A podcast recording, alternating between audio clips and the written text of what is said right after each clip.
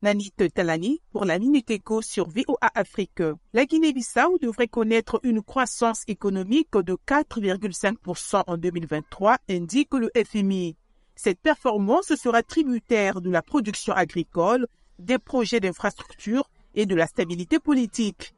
Pour que ces performances s'inscrivent dans la durée, le FMI recommande le renforcement de la gouvernance, la gestion des ressources fiscales et la lutte contre la corruption. La quantité de vanille exportée par Madagascar a baissé de 43,3% au premier trimestre 2023 comparé à 2022, estime la Banque mondiale.